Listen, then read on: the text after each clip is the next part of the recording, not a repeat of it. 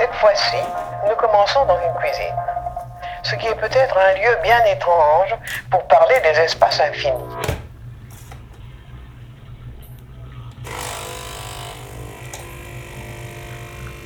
Ou au contraire, n'est-ce pas un lieu étrange?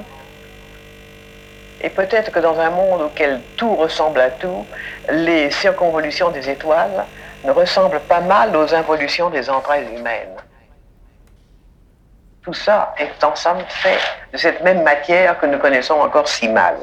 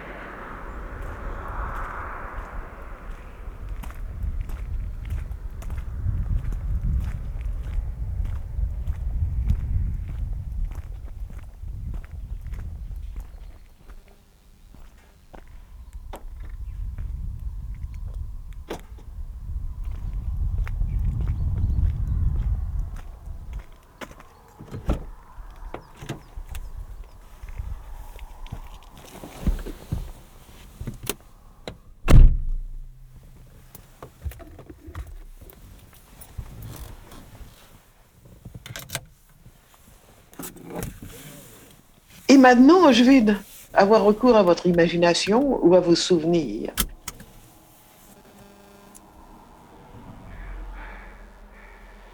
La Terre flotte dans l'espace et elle n'est pas, comme on l'imaginait au Moyen Âge, comme tout le monde chrétien l'a cru, euh, au centre de l'univers.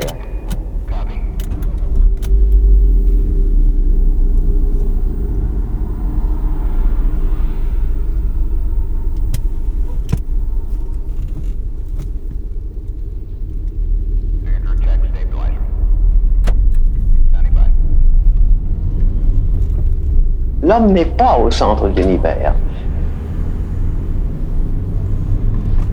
Sauf dans cette euh, acception du mot où l'on peut dire que le centre est partout, que chaque homme est un centre.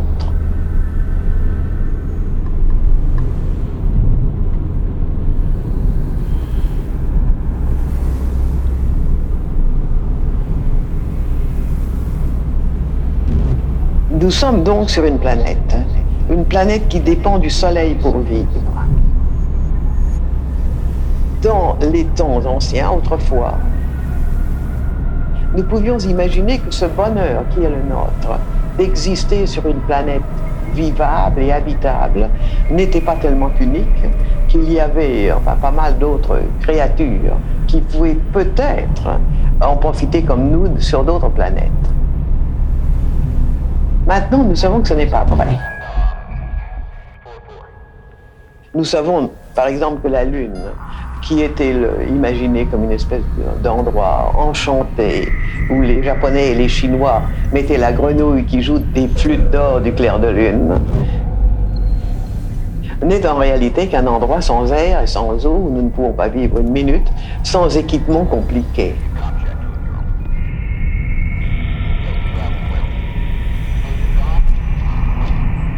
Un désert de poussière dans lequel il n'y a rien, il n'y a pas même une, goutte d'eau ou une bouffée d'air.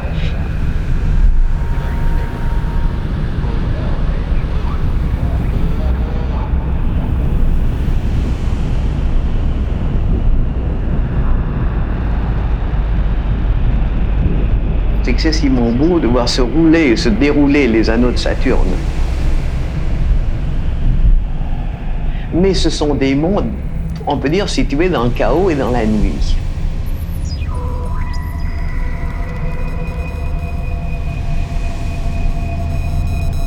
Par conséquent, toutes ces rêveries de l'homme pouvant exister sur d'autres planètes est un mythe.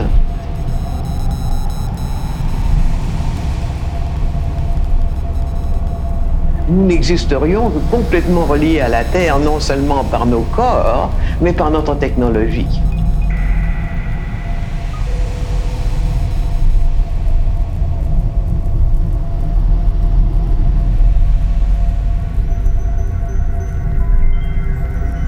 Quant aux autres univers, comme il y en a des, millions, nous pouvons postuler qu'il y a des endroits agréables par-ci par-là, et même des endroits où nous pourrions vivre, mais ils sont séparés de nous par des années de lumière, c'est-à-dire par quelque chose que notre imagination ne conçoit pas. Et c'est même très malheureux que notre imagination ne soit pas capable de le concevoir, parce que nous jonglons avec les années de lumière, comme nous jonglons avec les espaces infinis en nous imaginant que ce serait très possible d'y arriver demain. Et ne voyons pas à quel point tout ça est éloigné de notre vie très brève et des conditions en somme très limitées dans lesquelles, climatiquement, nous sommes habitués à vivre.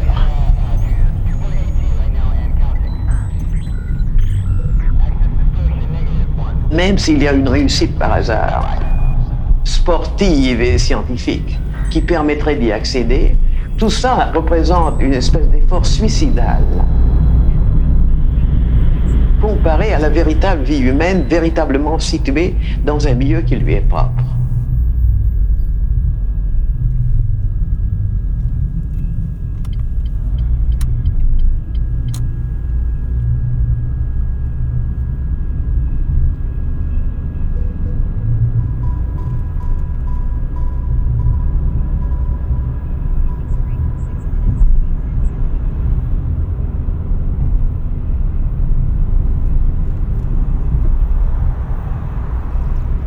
Maintenant, une des choses les plus frappantes, c'est la mésuse que l'homme jusqu'ici a fait, d'abord innocemment, et puis moins innocemment, de la Terre.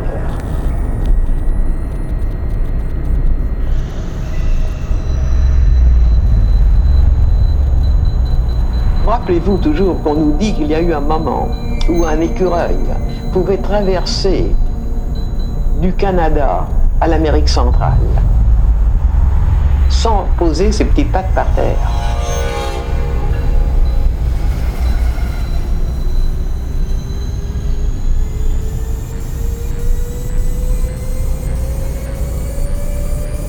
L'espace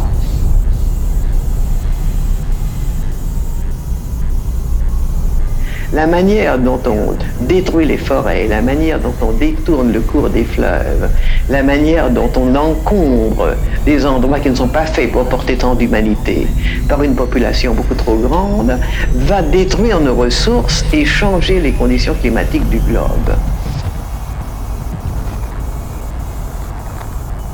Cette mésuse de la Terre par l'homme ne date pas d'hier. L'homme a toujours utilisé ses moyens, grands ou petits, pour faire très souvent le vide autour de lui.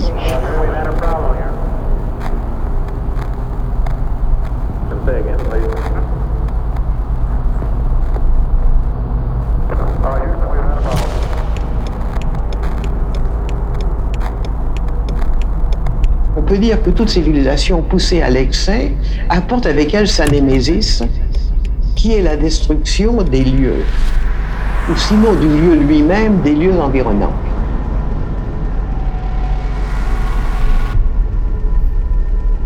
Vous voyez donc que la tendance n'est pas nouvelle.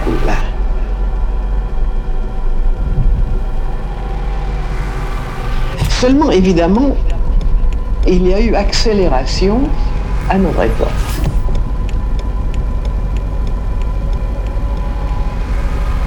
Grâce à l'accélération des techniques, je ne dis pas de la science, la science c'est une autre affaire, mais des techniques qui sont devenues en quelque sorte les parasites de la science, nous avons de plus en plus accéléré le mouvement d'usure.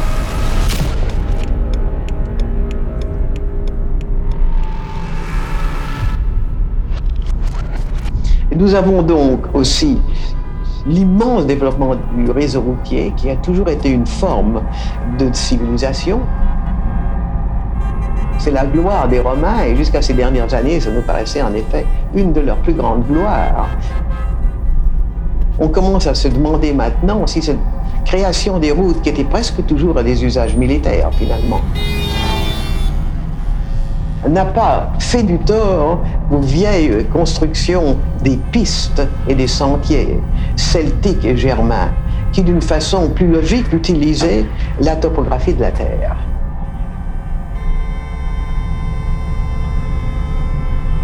Et maintenant, notre,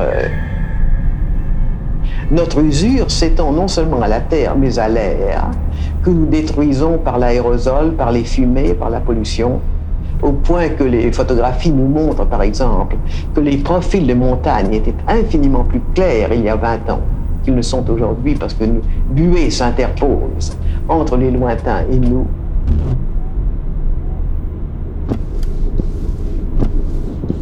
Nous détruisons l'eau par la pollution que nous envoyons à l'eau en partant des rivières et en partant des rivages. Et maintenant, par les efforts pour trouver du pétrole sous-marin,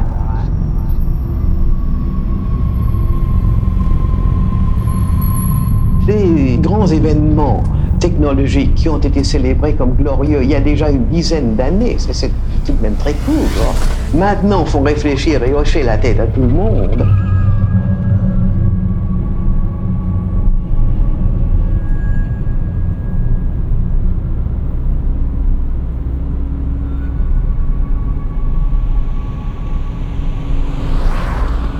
Nous sommes donc en présence de difficultés qui, quand on y réfléchit, sont très simples.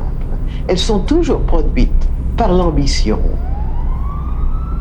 c'est-à-dire le désir d'un pays de s'élever au-dessus de ses voisins, non pas pour le bonheur des hommes, mais pour la gloire d'une idéologie quelconque.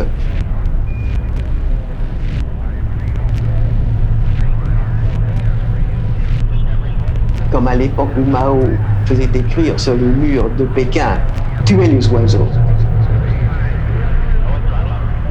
croyant qu'on récupérait comme ça un peu de grain pour la population maoïste, mais ne se rendant pas compte qu'il détruisait les cultures.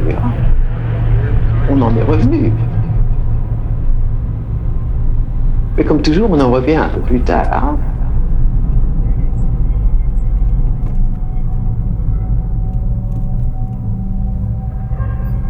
D'un côté, cette espèce de sourde violence qui consiste à vouloir s'élever à tout prix au-dessus de son voisin,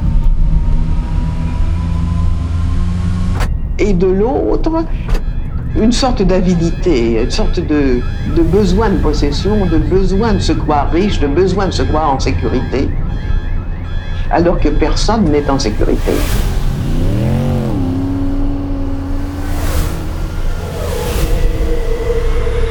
La sur ce point de vue, continue parce que les gens manquent d'imagination.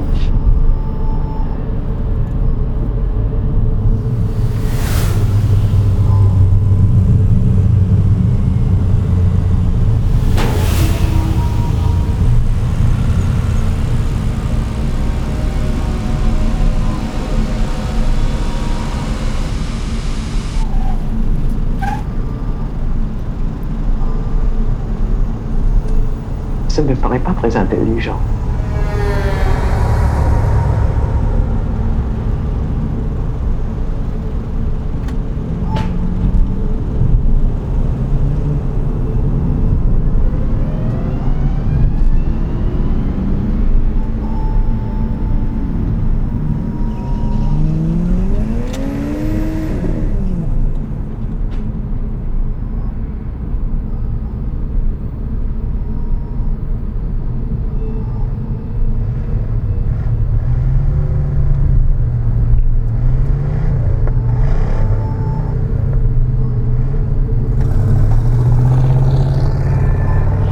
D'arriver de penser à un monde tel qu'on aimerait y vivre.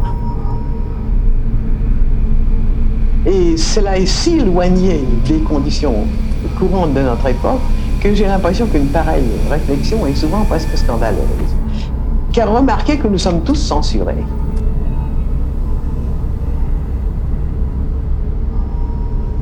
Enfin, en général, beaucoup plus que nous ne croyons, nous sommes censurés par notre époque.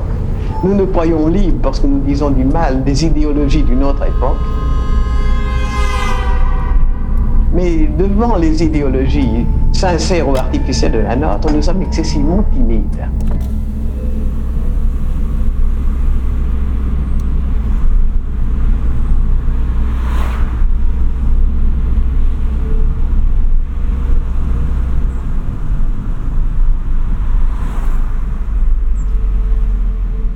Je souhaiterais vivre dans un monde sans bruit artificiel et inutile.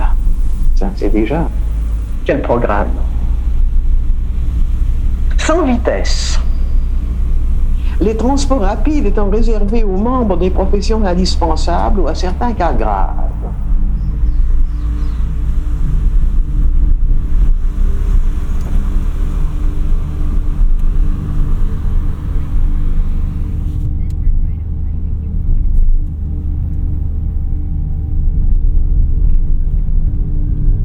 Un monde qui placerait très haut l'idée de renouveau et très bas l'idée de nouveauté.